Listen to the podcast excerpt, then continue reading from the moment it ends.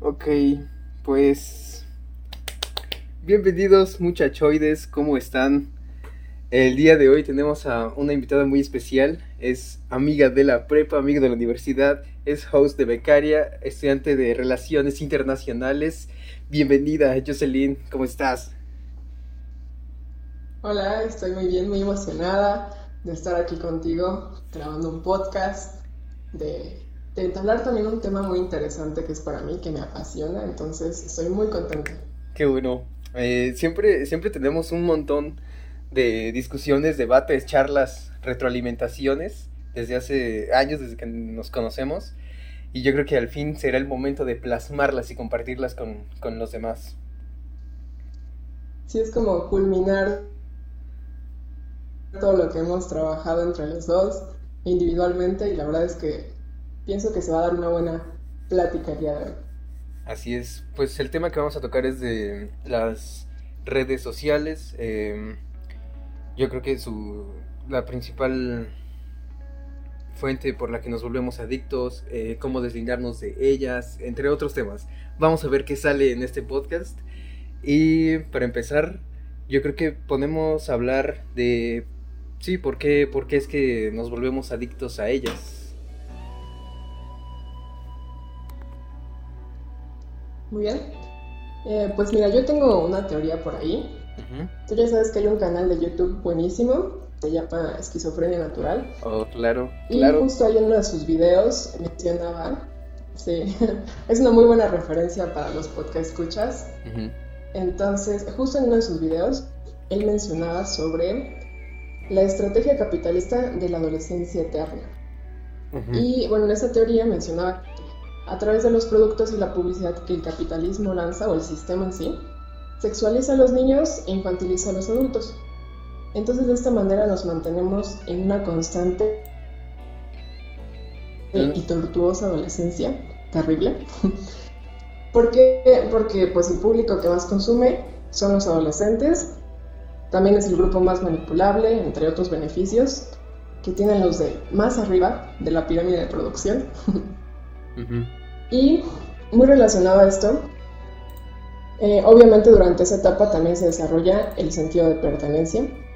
Y eh, bueno, ese sentido de pertenencia, sí, justo en la adolescencia, es como cuando más se potencializa, por así decirlo. Todo el tiempo estamos buscando dónde encajar, dónde, crear estos vínculos afectivos, pero en la adolescencia las emociones están full. ¿Ibas a decir algo?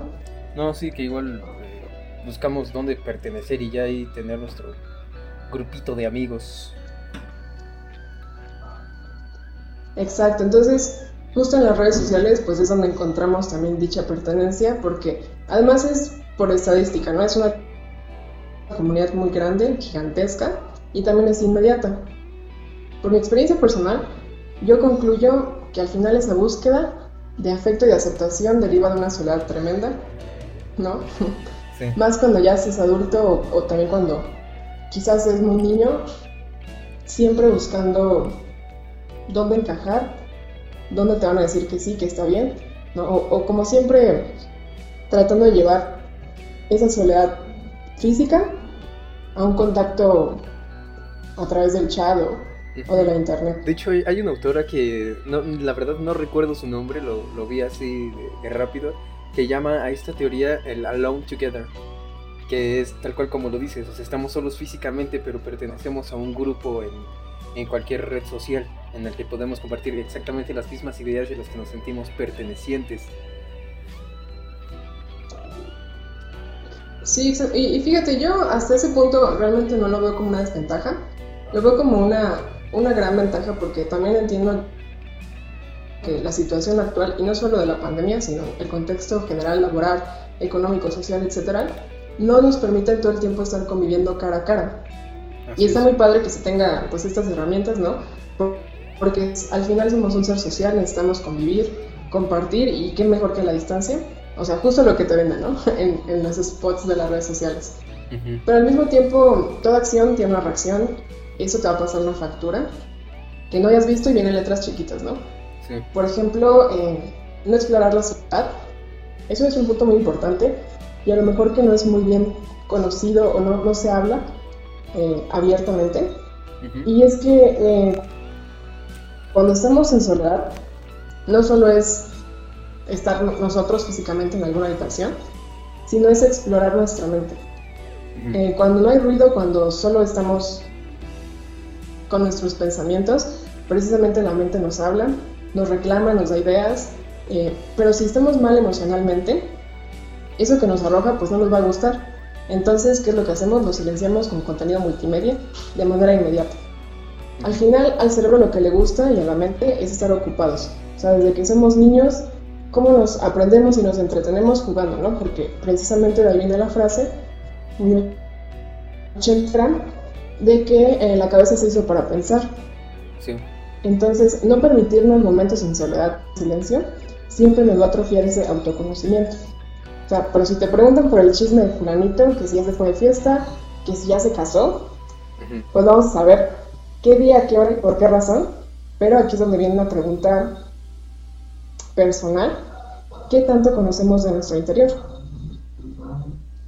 Sí, Hay un estudio muy interesante. Sí, a ver. Ah, sí.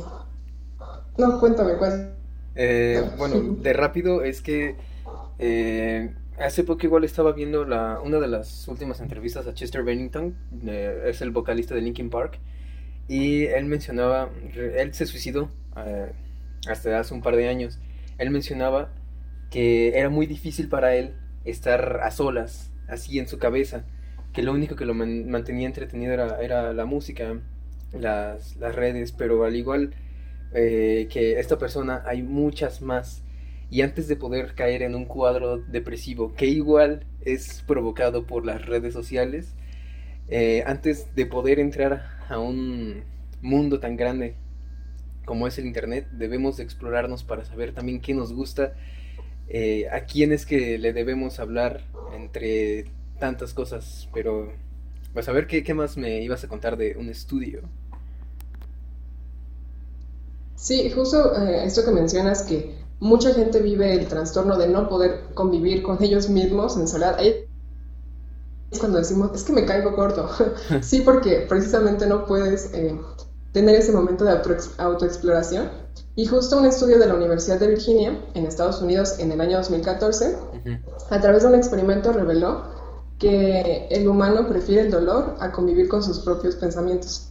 Este experimento consistió en aplicar a varias personas de diferentes edades, eh, pues dicho estudio, y eh, básicamente los encerraron individualmente en un cuarto blanco y vacío durante 15 minutos. Se les dio un pequeño aparato y al presionarlo lanzaban pequeñas descargas eléctricas en el, en el tobillo del participante. Bueno, pues el resultado arrojó que 18 de 42 personas eligieron aplicarse a sí mismos al menos una descarga eléctrica antes que permanecer completamente tranquilos. Así de, de, drástica la situación. ¿Tú te ha pasado, o sea, alguna vez has conocido a alguien que te dice como, es que yo no puedo estar si no tengo música escuchando o, si no estoy este, compartiendo algo o platicando?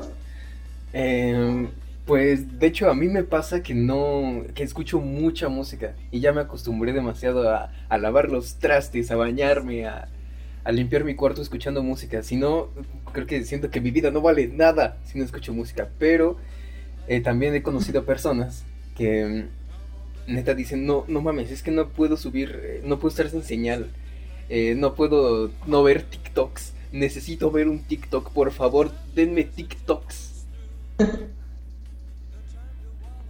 ¿Sabes? Yo, yo también lo hago. Es como, en esos momentos es apagar el cerebro. O sea, cuando ya de plano dices como, me, me agobia esto que estoy viviendo, o de plano no quiero pensar en nada ni hacer nada, yo también me lanzo ahí a ver TikToks para literalmente apagar la neurona, la única neurona que me queda. Y ahora que mencionas que escuchas música todo el tiempo haciendo qué hacer, eh, no sé, estudiando lo que sea, el otro día leí un artículo que mencionaba a lo mejor cómo podremos contraatacar estos momentos de silencio y, transformarlos, o estos, estas actividades cotidianas, y no solo hacerlas como un momento de silencio, sino eh, manejarlo como una práctica ritualista, ¿no? Que sea levantarte, hacer tu cama y lo hagas completamente consciente de todos los movimientos, qué es lo que percibe tu cuerpo al momento de hacerlo, cómo te sientes, el sonido de la sábana al momento que la acomodas. Entonces tomar un poco más de conciencia respecto al tiempo y espacio. Es un poco más de concentración, ¿no? Sí, concentración y también autoexploración, porque al final cosas que haces todos los días tienen como otras pequeñas cosas, detalles que no habías notado y es algo que ya es parte de tu vida y cómo no podrías notarlo, ¿no? ¿Cómo no podrías incluirlo en, decía una maestra de meditación, que eso es vivir intensamente. Dice, nada que andar por allá así como que de, la otra intensidad, sino esto también es vivir intensamente y es percibir todo lo que está ocurriendo a tu alrededor, hasta los pequeños detalles.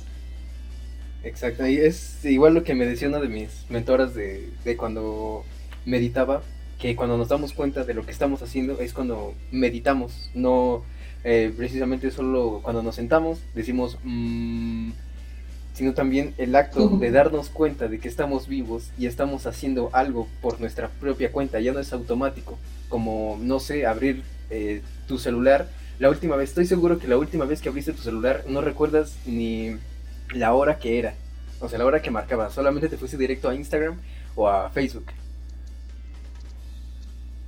Sí, exacto. Y, siempre diriges ya la atención como a lo central y te pierdes de muchos detalles. Eh, ahora que mencionas que la habitación no es solo om, o sea, no solo es cerrar tus ojos y, ya decir estoy meditando, es todo un proceso de, de construcción, de una nueva construcción de la realidad, de una exploración interna, de aceptar las emociones, y, las redes sociales no quedan deslindadas. Eh, por ahí también leía que en muchos centros Zen, pues ya también manejan dispositivos electrónicos, o sea, es una ola imprescindible. Em, ¿Qué era lo que hacían? Pues tomar conciencia precisamente del tiempo en el que estaban en el teléfono, qué estaba ocurriendo afuera en el mundo exterior, mientras ellos se encontraban en el teléfono para no perder esta noción del tiempo y del espacio, porque al final eso es la vida, ¿no? En sí, el tiempo y el espacio que estás que está ocurriendo en este instante, pues eso es vivir y eso es parte de todo tu historial, podría decir, de toda la línea que vas a marcar en este planeta. También, eh, yo creo que ya que tomas esta parte del, del tiempo, eh, podemos tomar el tema de cuánto tiempo es que nos quitan estas, estar seis horas viendo TikToks 7 eh, horas en YouTube y cuando te das cuenta no hiciste ninguna de tus tareas, es decir, la procrastinación. Eh, es interesante, yo, yo he tenido muchos problemas, muchos, muchos problemas con esa cuestión del tiempo. Eh, creo que empecé a tomar un poco más de conciencia hace unos dos años, o un año más o menos, cuando me di cuenta que en el teléfono había una función que te marcaba cuántas horas estuviste en una aplicación o en otra, ¿no? Entonces me di cuenta que me pasaba, o sea, yo creo que como 10, 12 horas al día ahí en el teléfono, una cosa de locura. Y lo peor, viendo siempre el mismo contenido. Em, fue, fue todo un proceso, ¿no? Al principio era, yo era el actor de, la red social, eh, era la persona que compartía constantemente, que interactuaba, etc. Y después pasé a un modo pasivo al observador. Entonces creo que fue todavía peor porque ya ni siquiera controlaba lo que estaba viendo. Para muchas personas este tiempo siempre va a ser eh, pues esa, ese alivio inmediato. Y aunque por ahí muchos eh, mucha propaganda anti redes sociales menciona que estas horas al final no son la felicidad. Yo pienso que sí lo son para las personas que desafortunadamente le han dado ese poder y como lo mencioné es una felicidad instantánea. No sé si alguna vez has leído eh, también una propuesta que mm, menciona el tener cuidado al masturbarse, no hacerlo de una manera inmediata, no cuando eh, ves un video tres segundos y tú ya te estás masturbando porque también eso afecta el nivel de, se podría decir, de satisfacción, de em, excitación. Y después, o sea, ya con cualquier cosa va a ser como una felicidad que va a subir en picada en pocos momentos y va a caer de la misma manera, ¿no? Y de la misma, con la misma rapidez. Pues lo mismo, ay perdón, la bendición está la, la bendición. sí. Eh, bueno, pues exactamente lo mismo nos pasa con las redes sociales. Eh, publicas una foto haciendo algo extraordinario, digno de mostrar, y entiéndase como cualquier tontería, o sea, comprar un café, escuchar música o hacer tarea, lo que todos hacemos. Eh, con eso liberas dopamina, porque en realidad, pues eso es lo que te causa placer, el mundo que estás creando tú y que compartes. E incluso para algunos que les ayuda para no solo engañar a los demás, sino realmente es un autoengaño. Em, mira, yo no me quiero escuchar conservadora, no quiero escucharme aquí como una señora, ¿verdad? Pero te juro por los aliens de, aliens de Tamaulipas que yo he estado con esas personas que son muy populares en redes sociales por subir mucho contenido con amigos y yo he estado en esa mesa comiendo con esos amigos y de verdad que la vida física no es nada ni siquiera similar a lo que muestran en las redes sociales. No se ríen, no comen, ¿no? Ni siquiera están comiéndose el hot cakes. Hot cake al que, al que ya le tomaron fotos y, o sea, demasiado extremo esto. Entonces, em, todo lo capturan como si fuera un set de filmación. Y pues en esos momentos yo, yo me siento muy sola, porque todo, siento que todos están en otro mundo literalmente en el mundo de las pantallas. Entonces afuera se ve como que el contraste de cuando ya perdiste a alguien que no está aquí, ¿no? No está aquí su mente, ni su concentración, ni su energía, ni nada. Em, un tanto en broma quizá, si les dijeran que están en un reality show y le están filmando por todos lados, seguro se desenvuelven como personas más seguras y cálidas. Mm, pero esto ocurre no porque esté bien ni porque esté mal, sino por el fenómeno de que han transportado la vida, la vida física a la vida virtual. Entonces, em, quitando un poco el tinte conservador, precisamente eh, lo que ocurre es que ya no existe una vida física. Realmente la felicidad, eh, la energía, los amigos están en aquel mundo virtual. Y yo me pregunto, ¿realmente en qué momento se le dio tanto poder o, se decidió, o no sé si lo hicieron siquiera de manera consciente eh, toda la carga o toda la vida hacia donde le estaban dirigiendo, que era hacia el mundo digital. Em, pues mira, casi casi respondiendo a tu pregunta, eh, fue justo los creadores de de Facebook, este Mark Zuckerberg, eh, Sean Parker, que literalmente, explícitamente dijeron que vamos a crear algo que pegaría en lo más vulnerable del ser humano, el autoestima. Eh, y es justamente lo que dices, que varios, varias gente famosa, influencers, comparten la vida eh, excéntrica de lujos, de riqueza, pero uno, eh, realmente no son esas personas las que aparentan ser en redes a lo que son físicamente, y dos, casi siempre solo estamos viendo puro, no sé, Photoshop, eh, cosas rentadas. Dicen, yo, yo adquirí este, este coche en solo seis meses. Yo me hice rico en esta cuarentena. ¿Quieres saber cómo? Así es como se va haciendo. Uno, eh, se va atrapando la atención de la gente. Y dos, es como también van monetizando las grandes empresas como Instagram, Facebook, Twitter, eh, entre otras. Además de que también el tema de la atención es de lo más importante si es que queremos hablar de las redes sociales. Ya mencionaste lo de la dopamina, pero yo creo que lo podemos explicar perfectamente si hablamos de las ratas de Skinner. ¿Te acuerdas de, ese experimento? Sí, sí, lo recuerdo. Que exactamente es la dopamina es nuestro sistema de recompensa, el cual nos incita a satisfacer necesidades y deseos. En este caso es cuando subes eh, la foto y y te sientes vivo cuando, cuando recibes un like, me encanta, un chingo de shares, de, comentarios. Es exactamente lo mismo con las ratas.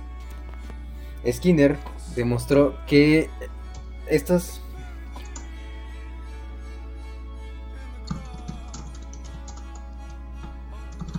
hacían acciones compulsivas al saber qué, qué recibían. En este caso es eh, alimento, agua o exactamente nada.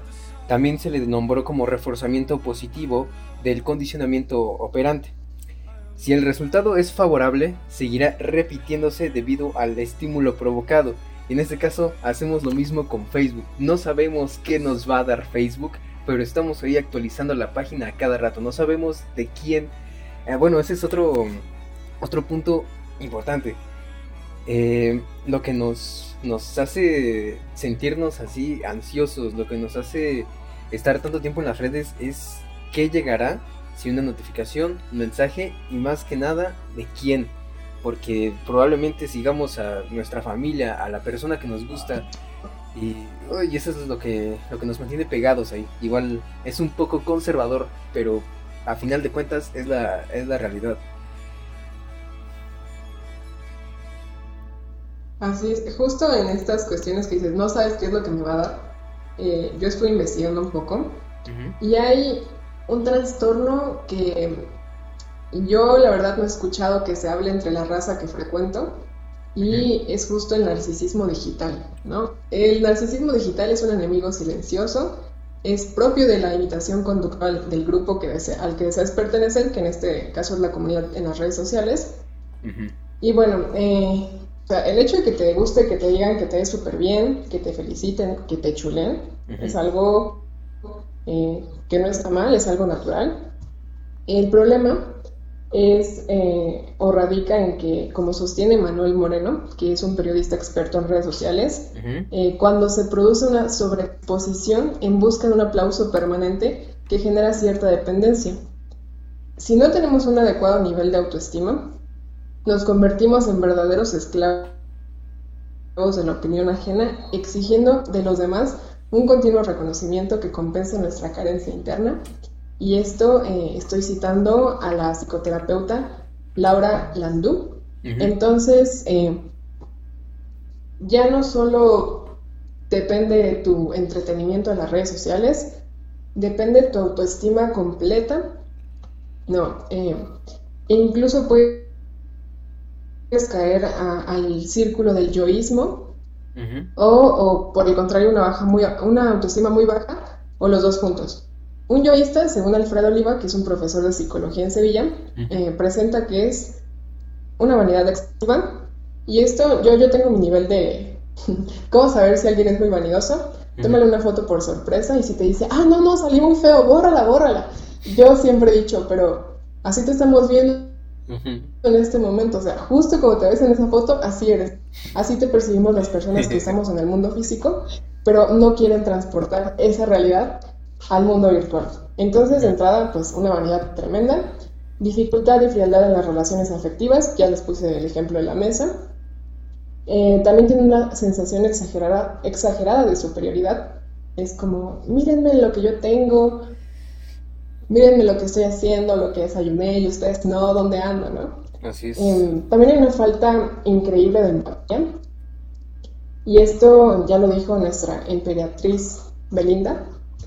Em, realmente no sabemos hasta qué punto impacta el hecho que compartamos algo que la otra persona no tiene. Em, pienso que deberíamos de ser más reflexivos en torno a nuestras acciones porque realmente derivado de esas acciones puede depender o puede depender la estabilidad emocional de otra persona. O sea, quizá presumes una felicidad que ni siquiera es cierta para ti, pero ya le clavaste esa inyección de baja autoestima a la otra persona. En, en este mundo virtual, todos, absolutamente todos, hemos sido víctimas del círculo vicioso de la autoestima. ¿En qué consiste? Bueno, no valgo, no lo conseguiré y al final no lo consigo, por lo tanto no valgo y va nuevamente el círculo. En las redes sociales vemos una foto increíble y piensas, yo no soy una persona tan bella, ni tan rica, ni tan inteligente, no lo voy a hacer nunca, no me doy cuenta con lo que puedo trabajar, entonces no lo trabajo y pues nuevamente no soy una persona tan bella, tan rica, tan inteligente. Pues, Hace unos años yo estaba en plena adolescencia. No, cuéntame. Eh, bueno, que igual está, está un poquito complicado este tema porque si bien tener autoestima yo creo que es una, una virtud que igual actualmente pocos, pocos y que desean compartir con los demás en redes.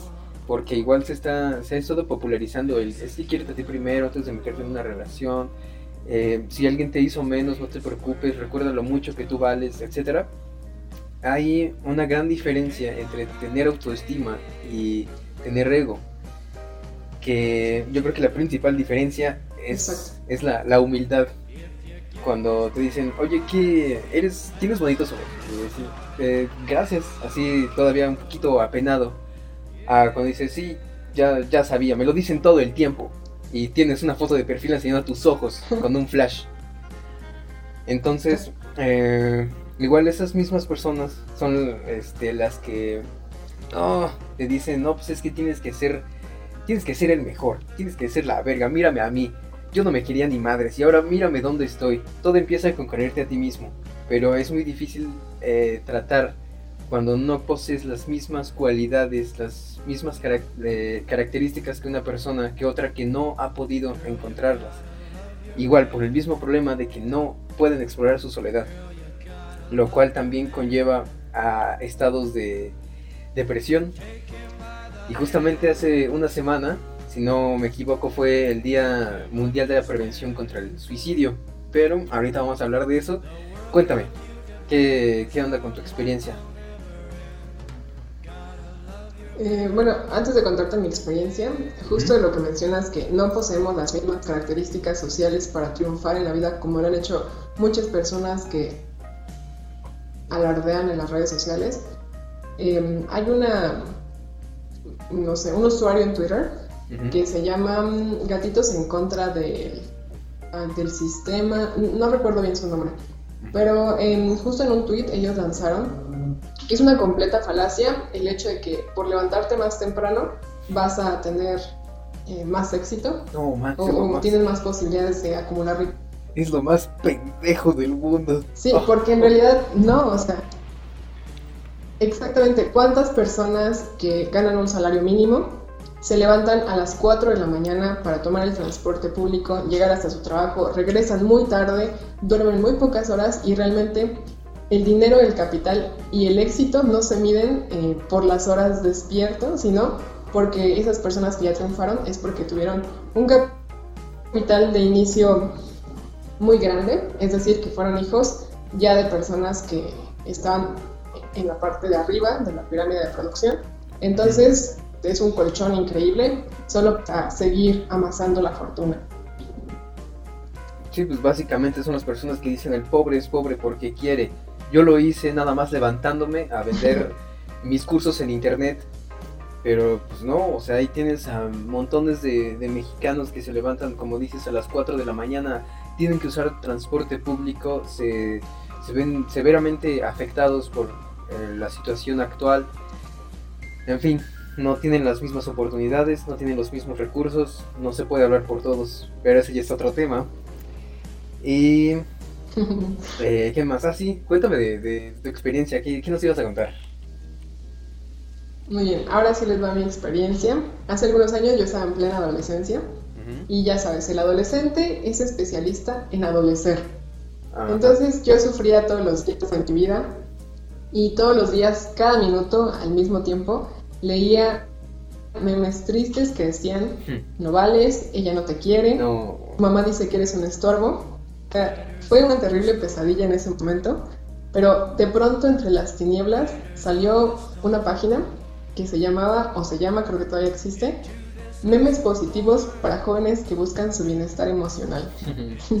Yo me volví fan número uno de esa página, hasta me mandé a hacer una playera, porque en ese momento me di cuenta que verdaderamente lo que consumes es lo que nutre tu mente.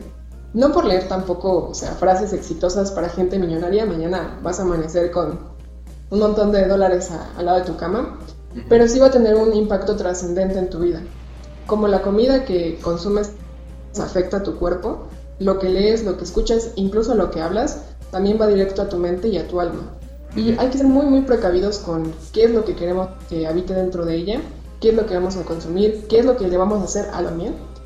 Eh, al final, los que están en la primera línea de responsabilidad sobre nosotros mismos y ya en la edad adulta, pues somos nosotros, ¿no? Descubrimiento, hallazgo. Eh, pues de hecho, lo que te decía hace rato, de una de las muchas causas de la depresión es también actualmente lo que, lo que vemos en Facebook, ya sea por las comparaciones que hacemos de dinero con las personas que son supuestamente exitosas, con los memes de mi, jefa no me quiere, eh, no me va bien en la escuela, a fin de cuentas, eh, lo que, a lo que estás reaccionando es al algoritmo de Facebook. Y eso es una eh, depresión creada.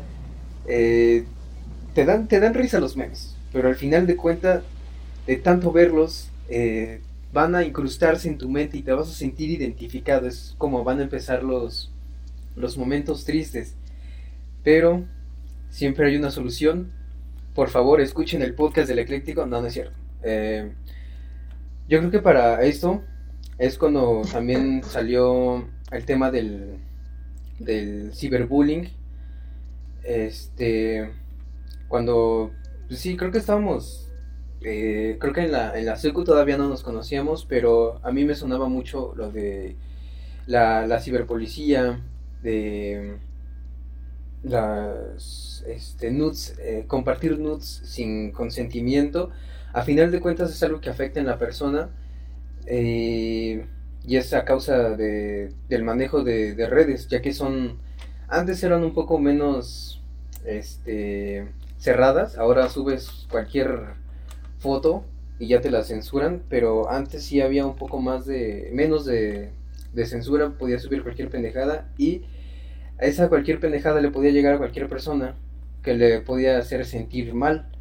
Entonces esa persona es cuando empezaba en ese, en ese cuadro depresivo y de hecho estaba leyendo un artículo del, del INEGI que dice que la mayor parte, la mayor población eh, suicida está entre los jóvenes, bueno, hasta ahora es de los adultos de 29 a 44 años, o sea, ya gente muy adulta le sigue los adultos jóvenes de 20 a 29 años, no, de 18 a 29 años.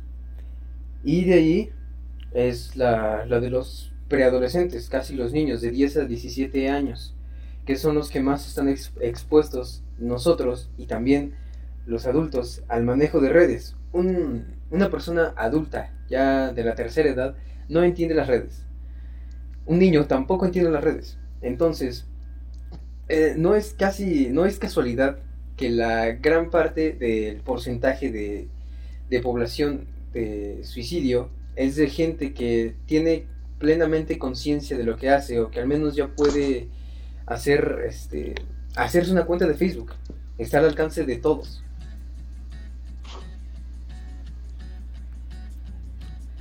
Sí yo también pienso que ligado a esto que mencionas uno de los principales problemas es que los dos mundos están muy intrínsecos. No, no se ha podido desarrollar plenamente una mente abierta que quizá diga, bueno, es que el mundo virtual, si en el mundo virtual una persona está diciendo tontería y media, en el mundo físico quizá no lo voy a replicar, porque también se presta mucho a a reforzar estos mensajes negativos a través del bullying, ya en el físico y en el virtual, ¿no? un, bullying que la misma persona a veces vicia, por ejemplo, en algún Facebook, ¿no? En algún perfil, están compartiendo constantemente memes de ella no me quiere, no lo sé. Y entonces llegas a la universidad, llegas a la escuela y entonces tu amigo, tu grupo de amigos te empiezan a decir, ay, ella no te quiere, no vales nada. Y entre todos ellos están reforzando justo esos mensajes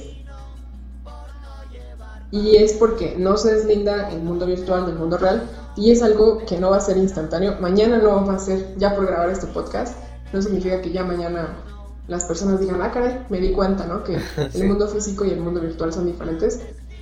Entonces, em, no somos conscientes plenamente del impacto que causan nuestras acciones, tanto en un mundo como en otro. Y tener, manejar ese autocontrol también. Em, yo, por ejemplo, lo que he hecho para evitar leer todos estos mensajes, porque, ¿sabes? Te metías incluso, o te metes, ¿no?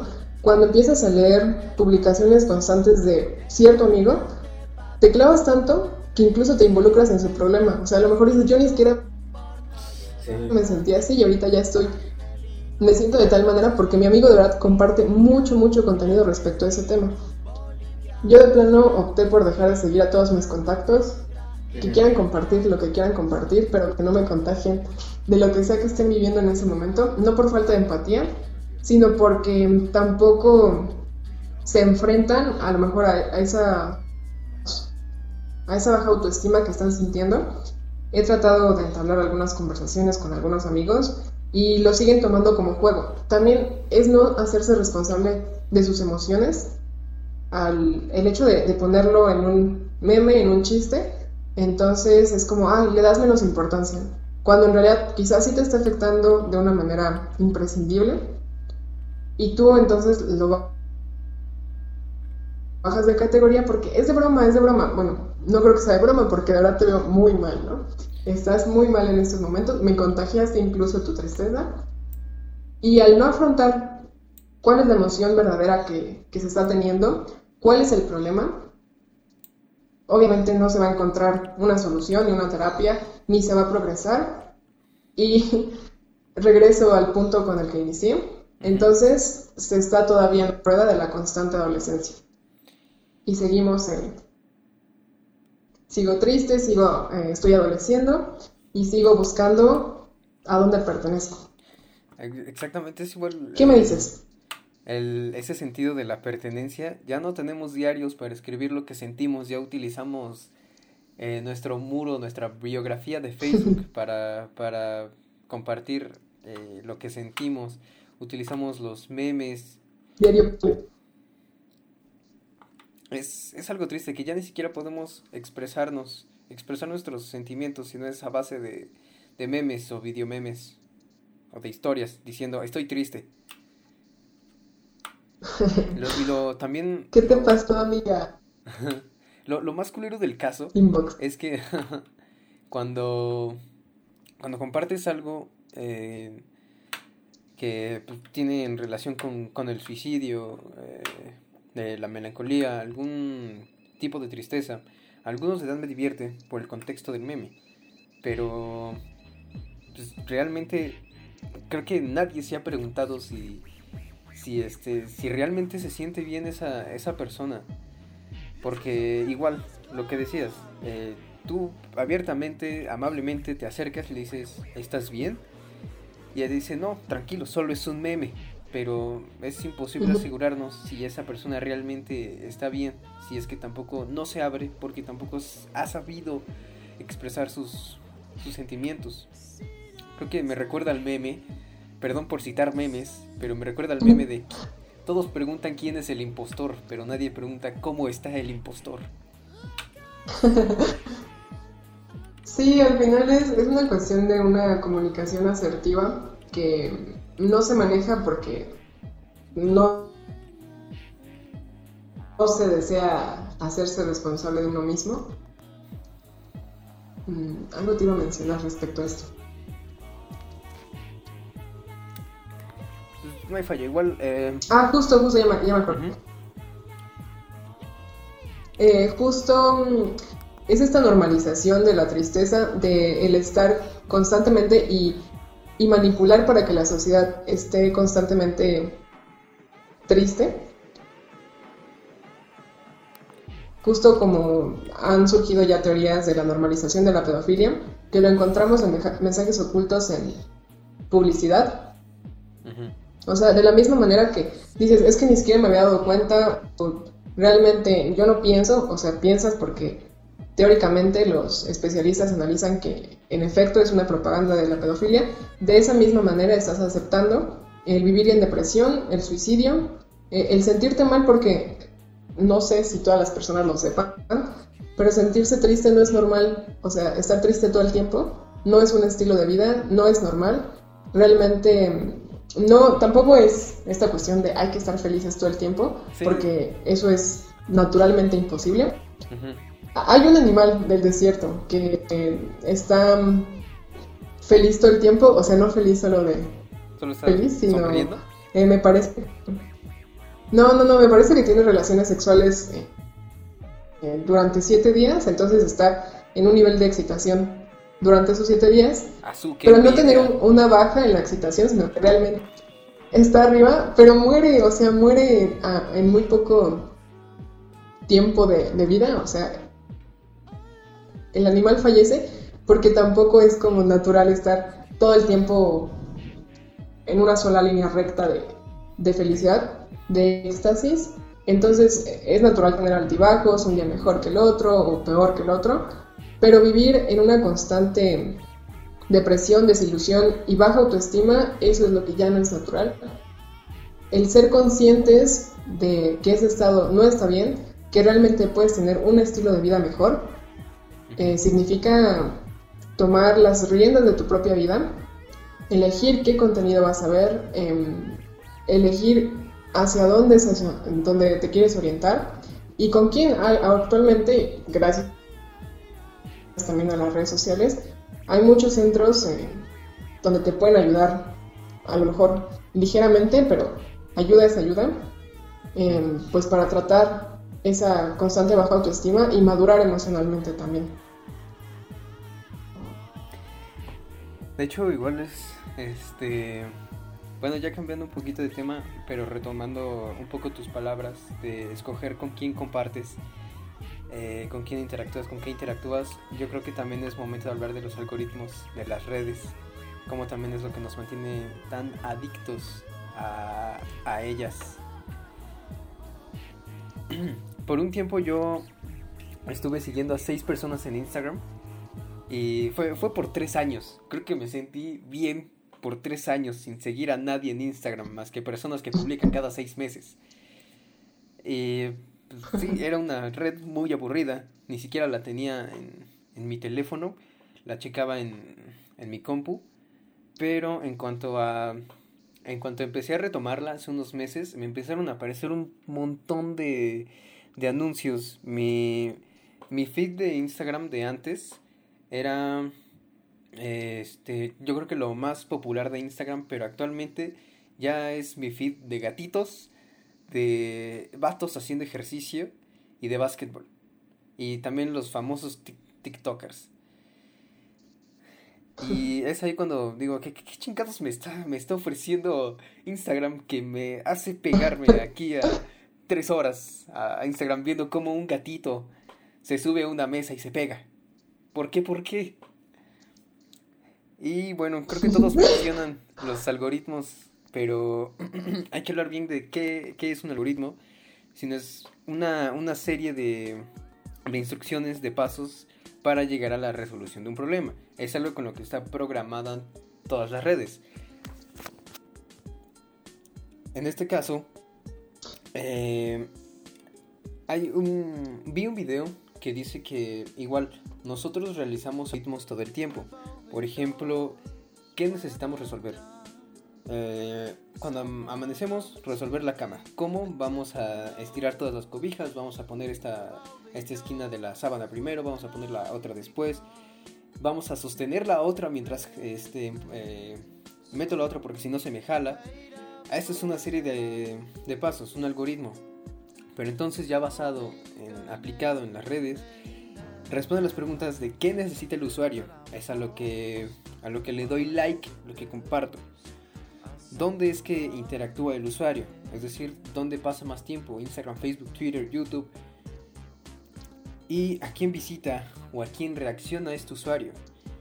Que en Instagram siempre te va a aparecer primero en las historias, de quien ves primero, este, de quien ves luego, luego sus historias.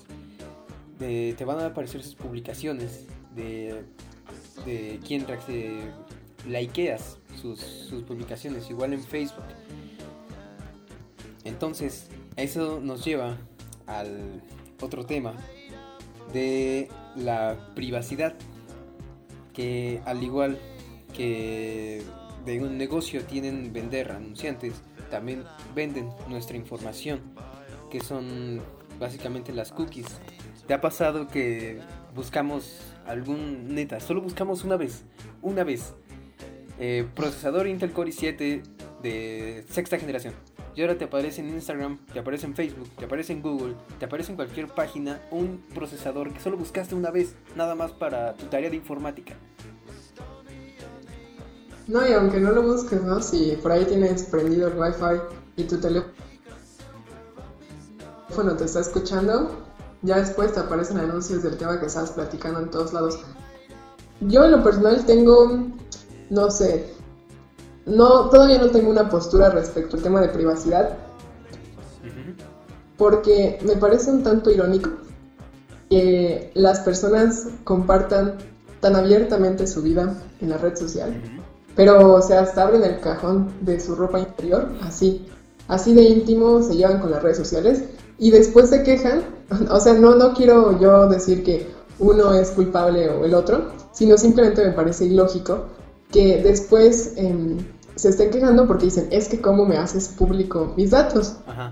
Y yo pienso, yo siempre he preguntado, incluso eh, alguna vez le pregunté a un, em, a un amigo que está estudiando ingeniería en computación y le dije, a ver, o sea, pero estos datos que venden son los mismos que publicas, ¿no?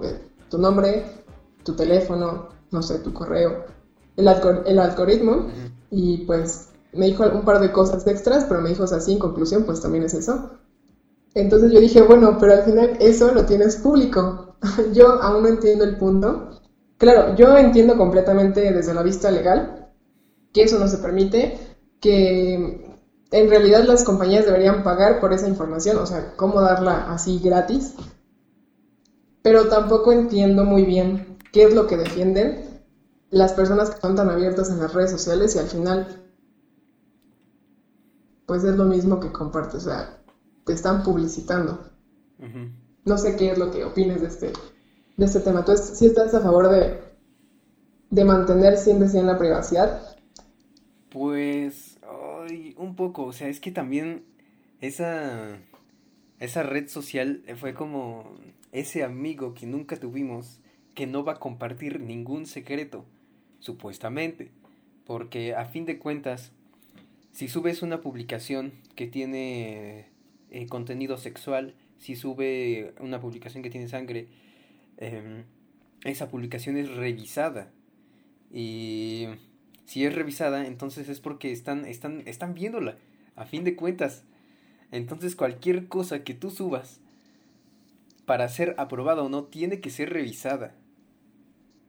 Entonces yo creo que la privacidad ahí está no se está respetando, pero no hay, no hay de otra. Si desde que creaste tu cuenta en, el, en los términos y condiciones eh, dice vamos a investigar toda tu información, vamos a venderla a sitios em, que a otros sitios similares para que puedan llegarte recomendaciones em, que te puedan servir, etcétera.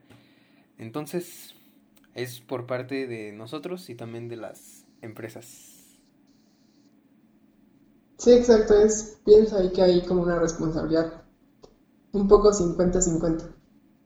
Y preciso, precisamente ligado a este tema de el movimiento de personas, o de pronto la polémica que surge tras una noticia de, no sé, tal red social o tal página en internet vende la información a los usuarios, de pronto surge una ola digamos, un tanto de pánico, un tanto de protesta virtual, pero al final nunca se concreta en quizá buscar una reforma o una solución.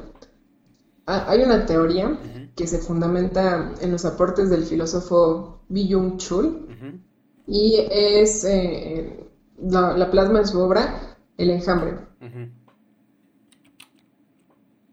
Esta teoría le agrega el enjambre digital Entonces ahí dice que a diferencia de la masa clásica, el enjambre digital consta de individuos aislados, llenos de carencias, donde se percibe solo el ruido sin sentido y sin coherencia.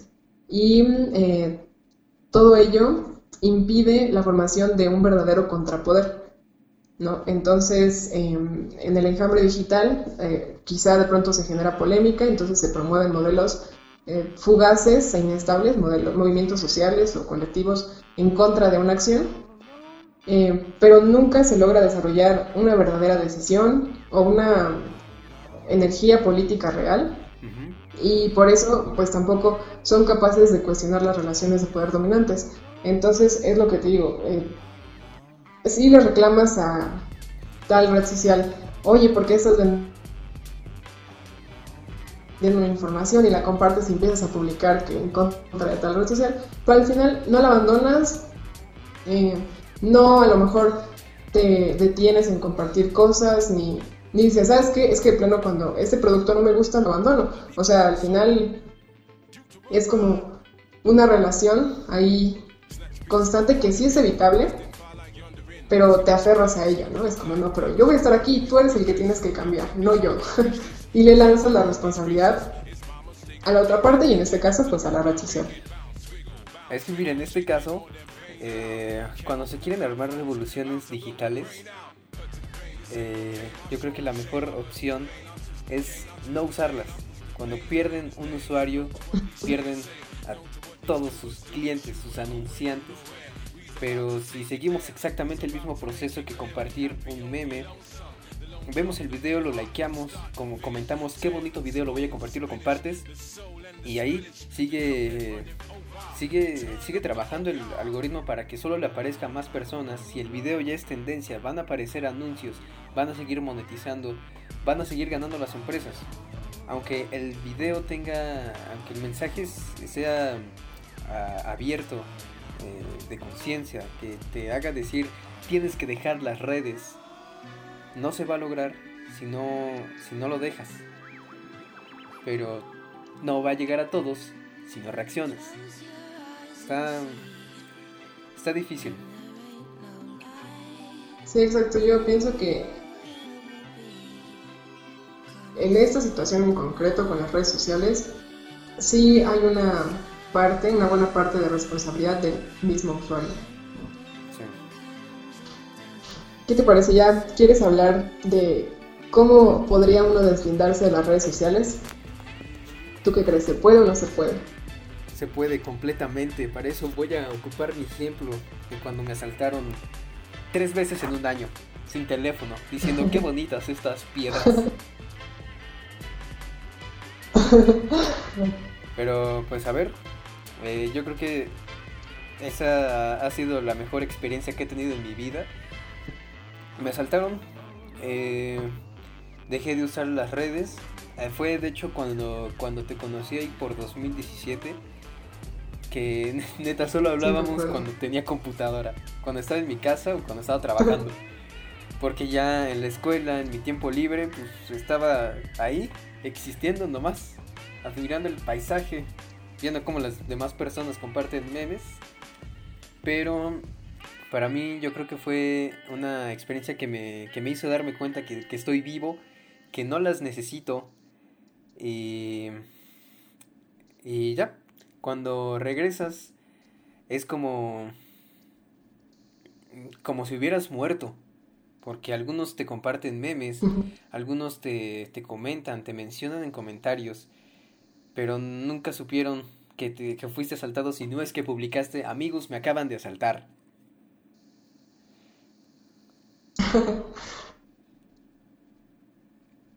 Sí, yo, yo también he tenido experiencias en las que me desaparezco de las redes sociales es liberador. Hay muchos memes también al respecto de esto. Dicen que las personas que hemos dejado las redes sociales por un tiempo nos sentimos elevadas. No es así, pero realmente si vivieran la experiencia, sabrían eh, como ese punto de quiebre cuando te das cuenta que algo no es necesario en tu vida y te sientes bien. Hace todo un proceso para mí, una evolución respecto a este tema. En un inicio yo era completamente anti redes sociales, era como, no las voy a usar nunca, voy a desaparecerme de todos los perfiles, eh, ya no quiero contacto virtual. Y después me di cuenta que ya no era solo una cuestión de interacción social, sino también laboral, institucional. Páginas de la escuela, y tú lo sabes, están ahí, ¿no? Justo en las redes sociales.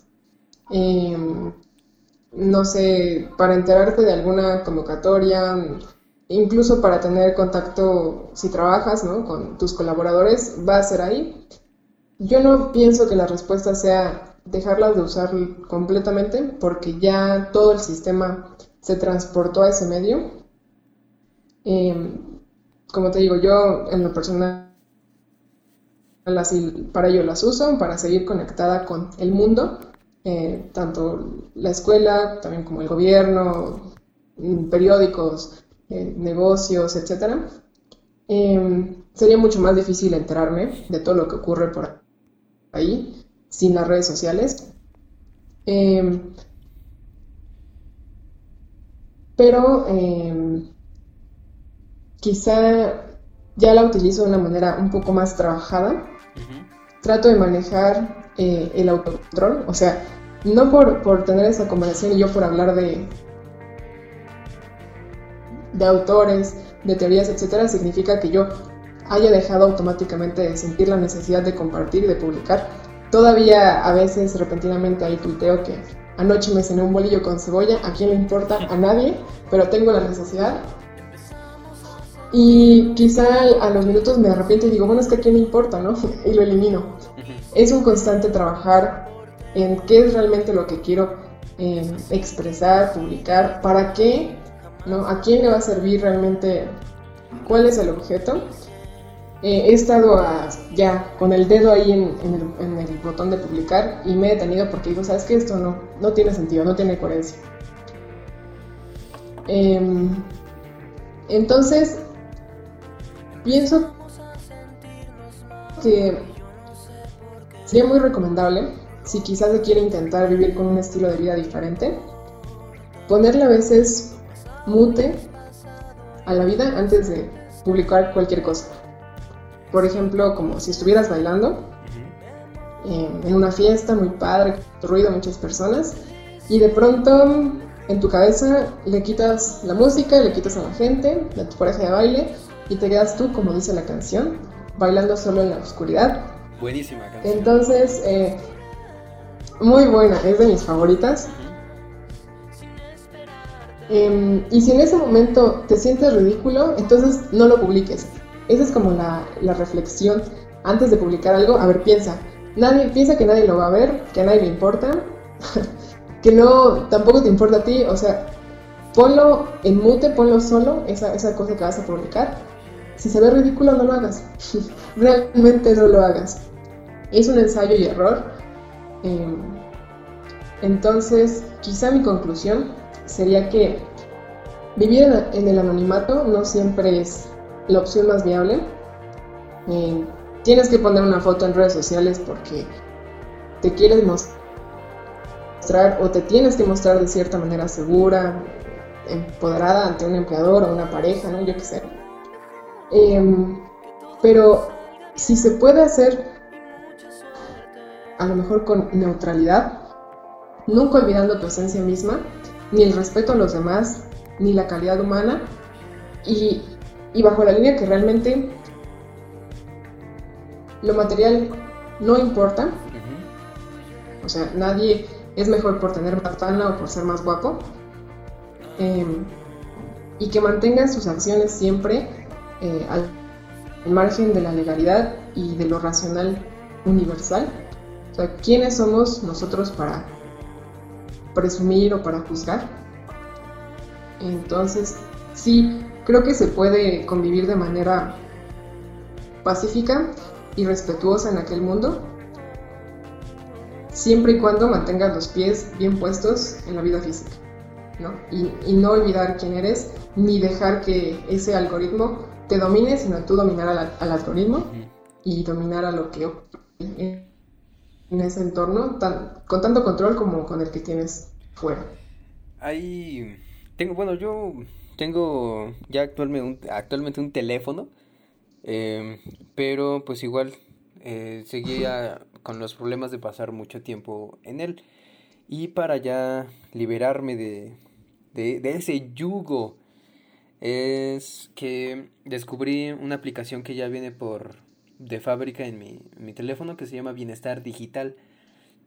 Esta aplicación mide cuánto tiempo pasas en el teléfono, los desbloqueos que has hecho, las aplicaciones que más abres y una ventaja muy muy grande es que te permite temporizarlas. Y actualmente ya tengo... Eh, tienes navegador, tengo Chrome, pero en el navegador como no tengo descargado Facebook, ahí checo mi Facebook, lo temporicé por 20 minutos y en cuanto pasan esos 20 minutos, se acabó, se cierra solita, no te deja utilizarla en todo el día hasta el día siguiente. Es una de las mejores maneras para mí que he podido encontrar teniendo teléfono para dejar de usar las redes. O ya si requieres más disciplina, desinstala las aplicaciones. Hay una frase que me gusta mucho de mi canal favorito que dice, no me importa si pierdo un seguidor más, yo quiero ver más humanos viviendo libremente.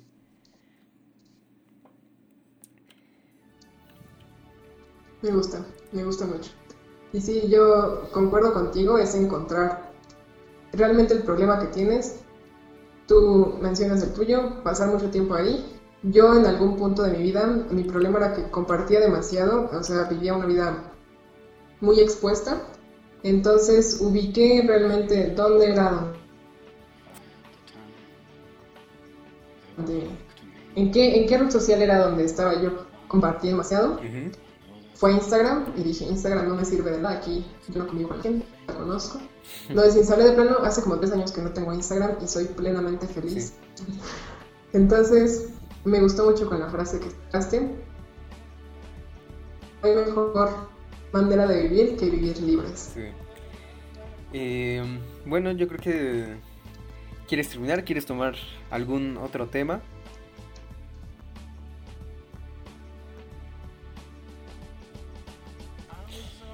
Creo que esto sería todo por el podcast de hoy. De acuerdo. Pues entonces sí, sería todo. Espero que les haya gustado. Eh, perdonen si nos publicitamos por, por redes. Los queremos más libres de todas maneras. Desinstalen sus, sus redes. pero no nos dejen de escuchar. Eh, por último, ¿quieres recomendar algunas canciones? Recuerda que siempre, Exacto, también. tengo que cerrar con canciones. ¿También qué? Oh, muy bueno. No me, preparé, no me preparé para esto, muy bueno. Mm, no lo sé. Les recomiendo que le den otra revisada a la ya conocida canción Bailando solo en la actualidad para que quede bien amacizado este tema. ¿Alguna otra? ¿O alguna recomendación de tus de lo que investigaste? Mm.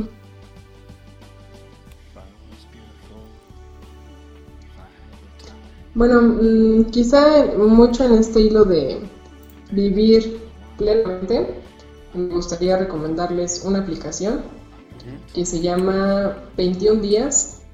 Em, la van a encontrar con un cuadrito en la Play Store que es como un cuadrito rosa y tiene como una manzana. Y vacaciones, si en algún momento desean, no sé, cambiar quizá un poco algunos hábitos como el dormir más temprano, el comer mejor, el hacer ejercicio, el, desintoxicarse de las redes sociales, esta aplicación 21 Days les va a ayudar bastante. Eh, ahí les vienen los retos ya incluidos, entonces usted solamente instala y pica el iniciar reto y va a salir todos los días las instrucciones. Está muy bueno. Suena muy interesante. Yo igual estuve haciendo hace poco un reto de, de no eyacular durante un mes. Me fue bien, pero sí que cambiaron varios hábitos. También em, yo, yo, ah. quise recomendar, eh, hay un documental, película documental en Netflix que se llama El Dilema de las Redes Sociales. Está, Es un poco cliché lo que hablan, pero yo creo que para llegar a, todo el público, vean ese, ese documental, al igual que el video de mi gala de cómo te manipulan las redes sociales. Y esas son mis recomendaciones. También sean felices a todos nuestros podcast escuchas. Es todo. Nos vemos en el futuro. Gracias por estar aquí en este episodio. Jocelyn, la neta te extrañaba mucho. No sabes cuántas ganas tenía de, de, compartir algo así contigo. La neta, yo creo que vamos a hacer otro episodio. Ya veremos de qué. Pero por el día de hoy, gracias.